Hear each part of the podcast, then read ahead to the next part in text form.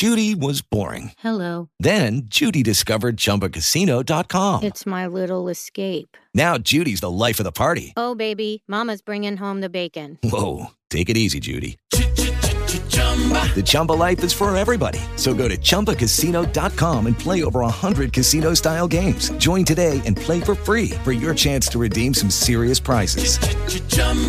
ChumbaCasino.com. No purchase necessary. Void where prohibited by law. 18 plus terms and conditions apply. See website for details. por dar, permitirnos a nosotros entrar en su espacio sin maquillaje y sin ¿Cuentos? cuentos. Bueno, Rafael, eh, cuéntenos de, de- de entrada, ya un año eh, en el Intran, si pudieras hacernos un balance de cómo está la institución y cuál consideras son los principales logros durante ese proceso, durante este año de gestión. Bueno, de entrada hay un primer logro que se da, que ya ustedes conocen el Intran, que antes mucha gente no sabía qué era la Intran, y hemos ido trabajando en diferentes aspectos de la institución, dentro de ellos la movilidad de las personas, eh, la semaforización, eh, la- el uso de las vías para bicicleta, el corredor Núñez de Cáceres, la educación a motoristas. O sea, son una serie de acciones que hemos ido desarrollando en este año de gestión en favor de una sociedad que necesita todavía más de una institución joven como es el Intran. El Intrant, eh, bueno, de hecho, una de las propuestas que se ha, que hemos leído en los últimos días es lo relacionado a la fotomulta eh, que se ha planteado para, para eh, en, el tema de- del transporte aquí en República Dominicana. Cuéntenos por qué el, el Intran toma esta, esta decisión o tiene esto en mente y cuáles son los recursos con los que cuenta en un país donde tenemos una situación compleja como identificar a una persona que, que chocó en un accidente de tránsito, porque no hay cómo evidenciarlo. Justamente de eso se trata. La ley 6317 establece el uso de la tecnología para la fiscalización en el uso del tránsito. Y de esa manera podremos ir identificando a esas personas que usan la vía pública en vehículos, en motocicletas y que, y que no tenemos todavía una información de ellos. Es verdad, hay una debilidad en eso, pero todo vehículo tiene un registro inicial. Ese registro inicial da asume responsabilidades del propietario de ese vehículo en términos de lo que pase en él, no importa si lo ha transferido o no. Lo que sí debemos nosotros como ciudadanos es prepararnos para ir actualizando nuestra relación legal con el Estado. Si nosotros asumimos la responsabilidad de comprar un vehículo que luego traspasamos y no hemos hecho el traspaso correspondiente para descargarnos de esa responsabilidad, debemos ir haciéndolo, porque el uso de las vías será controlado para saber quiénes violan la ley. Y en ese sentido, la herramienta que tenemos para utilizar en ese momento es la propiedad de los vehículos en primera etapa. Una Pero ¿en pregunta qué- que ¿En qué consistiría? Ay, perdón, Angeli. ¿En qué consistiría la fotomulta? O sea, para que la gente entienda eh, eh, por, eh, cómo. Ok. Sabes que la- las infracciones de tránsito están definidas en la ley. Si tú cruzas una luz roja, tiene una sanción.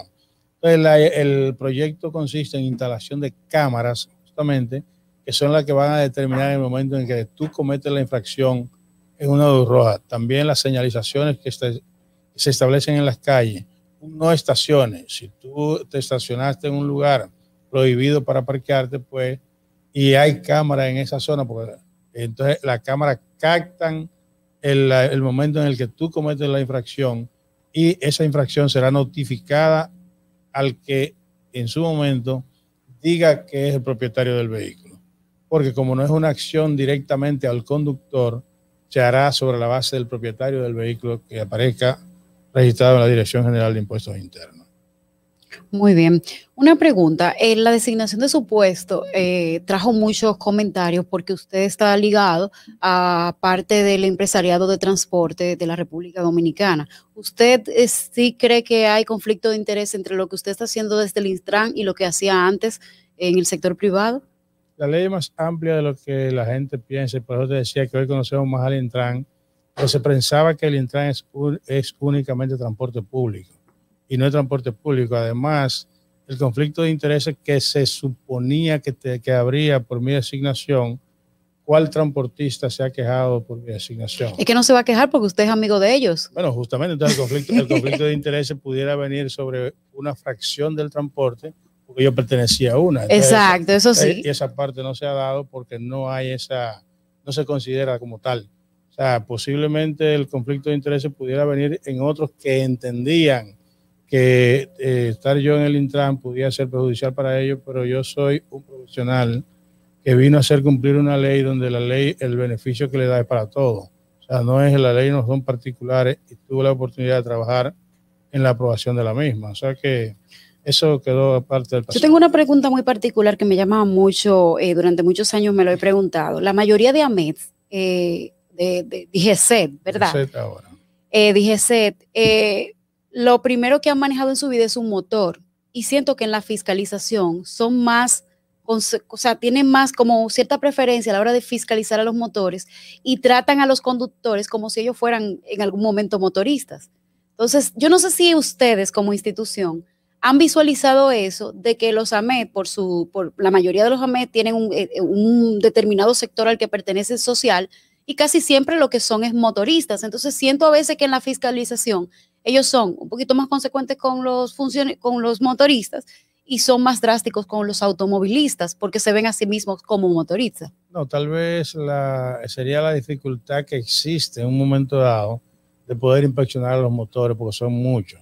Y alguien me había dicho a mí en un momento dado, preguntándome que por qué con un semáforo se van 30 motores eh, en rojo bueno, lo que, y, con los AME al frente. Claro. La verdad es que no hay forma de que un AME que esté parado en una esquina pueda controlar la, salida de 30 motoristas. Pero lo mismo pasa con las guaguas públicas. Entonces, no es el tamaño. No, no, justamente eh, en las guaguas públicas, y tú lo has podido observar ahora, se están eh, fiscalizando las acciones que, que se hacen aún con posterioridad. O sea, ya el conductor de autobús que se por ejemplo, tú lo has visto que los que se han entrado por la ciclovía que se han establecido en la Bolívar han sido fiscalizados posteriormente. Lo que se sube en las aceras, que también hay, hay constancia de ellos, son fiscalizados. O sea que hemos, eh, se ha ido cambiando en ese sentido y la idea justamente de la implementación de la fotomulta es lograr un cambio total en el accional del, de los conductores, pero también un cambio radical en la aplicación de la ley por parte de la autoridad. O sea, no es que a mí se me antoje pararte por pararte, sino tú cometiste una infracción y tú debes pagar por ello. Es hacia allá que pretendemos. Rafael, un tema también que, está vigente o, está pendiente con relación al tema de, los transportistas es eh, la conversación con estos sindicatos. Aquí, lamentablemente, el desorden en el transporte público es algo que, que desborda cada quien toma, de repente alguien decide que por, por esta vía van a circular ellos y, y el tema de la regularización es complejo. Desde el Intran, cuáles medidas se van a tomar o qué se está haciendo para retomar o no retomar, sino sentar al diálogo con las organizaciones o, los sindicatos de, transportistas eh, en este caso y también con el tema de esos vehículos chatarra que tienen en la vía pública, que tú te montas en un vehículo, de repente tienes un accidente y tu vida está, o tú sales de tu casa y tú no, tú agradeces a Dios por llegar porque te montas en un vehículo que las condiciones no son las, las necesarias. Bueno, de entrada la las rutas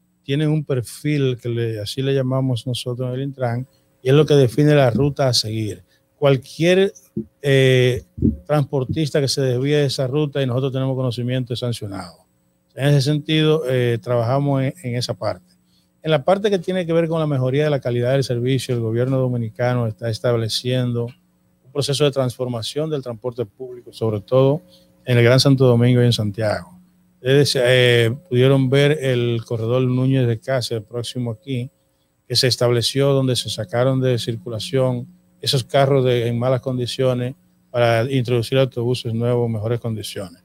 Lo mismo se va a hacer en la avenida Winston Churchill, se va a hacer en la Charle de Gol próximamente. Y así se está estableciendo una programación de, de transformación de corredores públicos con el objetivo de mejorar la calidad de la flota que brinda el servicio de transporte público a los ciudadanos y adicional a eso, el presidente anunció la, implementación del metro, de otro metro de Santo Domingo en la avenida 27 de febrero, que llegará hasta el aeropuerto. O sea que se está trabajando para mejorar la calidad del servicio que se ofrece. Y debo resaltarte que en el caso de los sindicatos y los corredores es en combinación con ellos.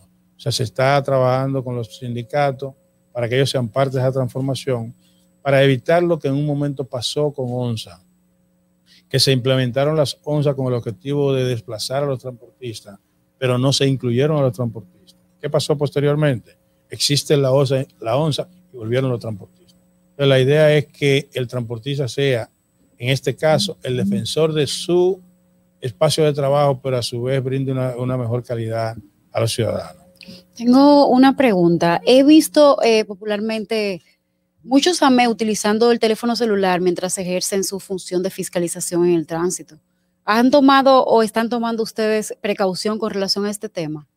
Bueno, de hecho, el uso del celular tiene una aplicación que desde el Intranses trabaja en coordinación con DGCET y eso es donde se determina la, si tú tienes licencia, si, no si el carro está registrado, si tú tienes seguro, o sea, si tienes multa, o sea, hay una serie de elementos que el, el, el, el, agente de DGC puede verificar sobre tu vehículo en el momento en que te hace la parada. Pero no, no me refiero a ese momento, sino que yo lo veo en una esquina y está utilizando su celular. O sea, no sé si está prohibido dentro del momento de sus funciones estar eh, en, en, en, ocio mientras bueno, ejerce la ya, función. Ya, eso es una situación que tú imaginas tú como empleado privado tienes, anda con tu celular arriba y, te, y suelta la computadora para, tra para trabajar en el celular con una llamada. O sea que tal vez ese nivel de rigurosidad podría ser un poquito difícil de aplicar. Ahora sí tienen el celular porque en el celular tienen una herramienta de trabajo a la hora de ejercer la fiscalización.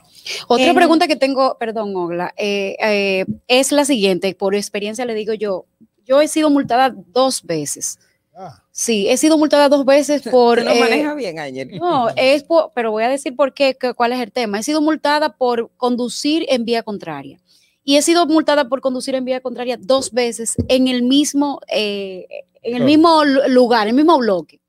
Y es en la zona de la Duarte.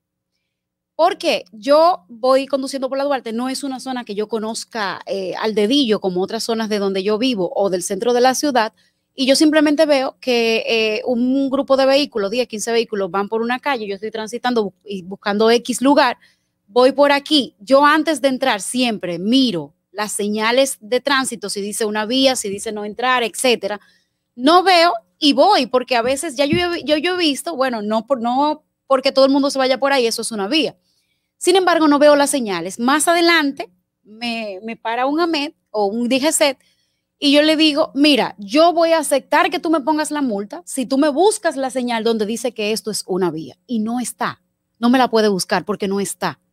Entonces, yo considero injusto que tú tengas un AMED allá adelante esperando que la persona eh, doble ahí si tú no tienes una señal que te dice no entre. Y eso pasa mucho en la, en la Duarte. De hecho, la primera vez que me pusieron esta multa, yo fui a MED a denunciar eso porque yo ahí le dije a la MED, yo quiero que tú me digas dónde está la, la, la, señal que dice que esto es una vía. Y no me pudo contestar. De hecho, yo me apié, yo me vehículo y me pide, vamos a buscarla. Y no la encontró.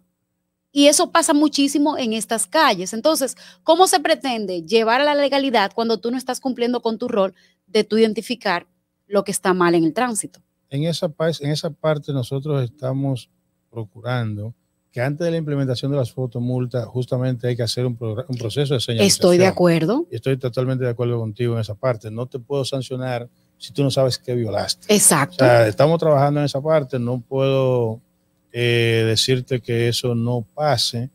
Podría pasar porque pudo en un momento dado haberse dañado la señal, pudieron haberlo quitado, eso no, y no se haya repuesto la señal en ese momento y tú no pudiste haberte dado cuenta de que efectivamente era de una vía. También hay, hay, otra señal que también está en el pavimento y tal vez posiblemente. Es que por ahí no ni siquiera en la no, es que en la Duarte tú no, tú no consigues las señales del pavimento.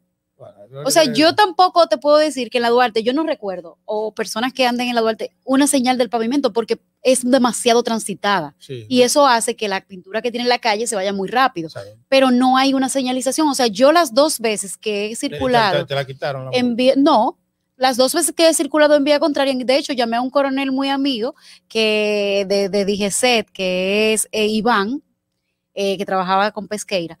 Pero el tema está para explicarle el problema. Yo le dije, mire, el problema es que esto no me pasa a mí, esto le tiene que pasar a cientos de ciudadanos al día. Entonces, ¿por qué eh, ponen la multa si, si, el, si el, el, ¿cómo que se dice? El automovilista tiene la razón. En Estados Unidos, por ejemplo, tú circulas y tú vas a una velocidad X o, hay un letrero y el, la primero el policía te para, el policía del tránsito, y te pregunta si tú la viste.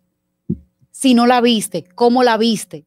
Y ellos, de acuerdo al reporte que le da cada persona, ellos mejoran la señal de tránsito. Y ellos dicen, mire, usted dijo que no la veía muy bien porque está muy pequeña la letra. Realmente hemos tenido ese mismo reporte. Entonces, ese mismo reporte que ustedes tienen, que han visto la pequeña letra, vamos a, agrandar un poco la señal de tránsito. Y no te ponen la multa porque ellos entienden que ellos tienen un hándicap al presentar la señal de tránsito. Sí, de hecho, son parte de las mejoras que tenemos que hacer y estamos trabajando para eso. Ahí vamos a necesitar necesariamente el aporte de la sociedad como tal, de que vayamos tomando conciencia de que las señales de tránsito son para respetarla. Mucha gente muchas veces se ha criticado cuando se aprobó la ley 6317 que las multas eran un salario mínimo y luego se aumentó el salario mínimo a 10 mil pesos. Ah, 10 mil pesos, una multa. La intención de la ley no es castigar. La, ley, la intención de la ley es que Educar. prevenir y decir, bueno, si yo hago tal cosa, tengo una sanción. O sea, no es per se sancionarte. O sea que esas observaciones, lógicamente, tendremos que asumirla aceptarla, manejarla para mejorar el esquema que tenemos nosotros actualmente. O sea que todo eso lo tomaremos en cuenta y se crearán buzones de sugerencia, lógicamente, para que las cosas que como autoridad podemos ir a estar haciendo eh, de manera inadecuada, lo podamos mejorar, porque la idea es mejorar una sociedad, no condenar una sociedad. Hello, it is Ryan, and we could all use an extra bright spot in our day, couldn't we? Just to make up for things like sitting in traffic, doing the dishes, counting your steps, you know, all the mundane stuff. That is why I'm such a big fan of Chumba Casino. Chumba Casino has all your favorite social casino style games that you can play for free anytime, anywhere with daily bonuses. That should brighten your day a little. Actually, a lot. So sign up now at chumbacasino.com. That's chumbacasino.com. No purchase necessary. BGW. Void were prohibited by law. See terms and conditions 18 plus.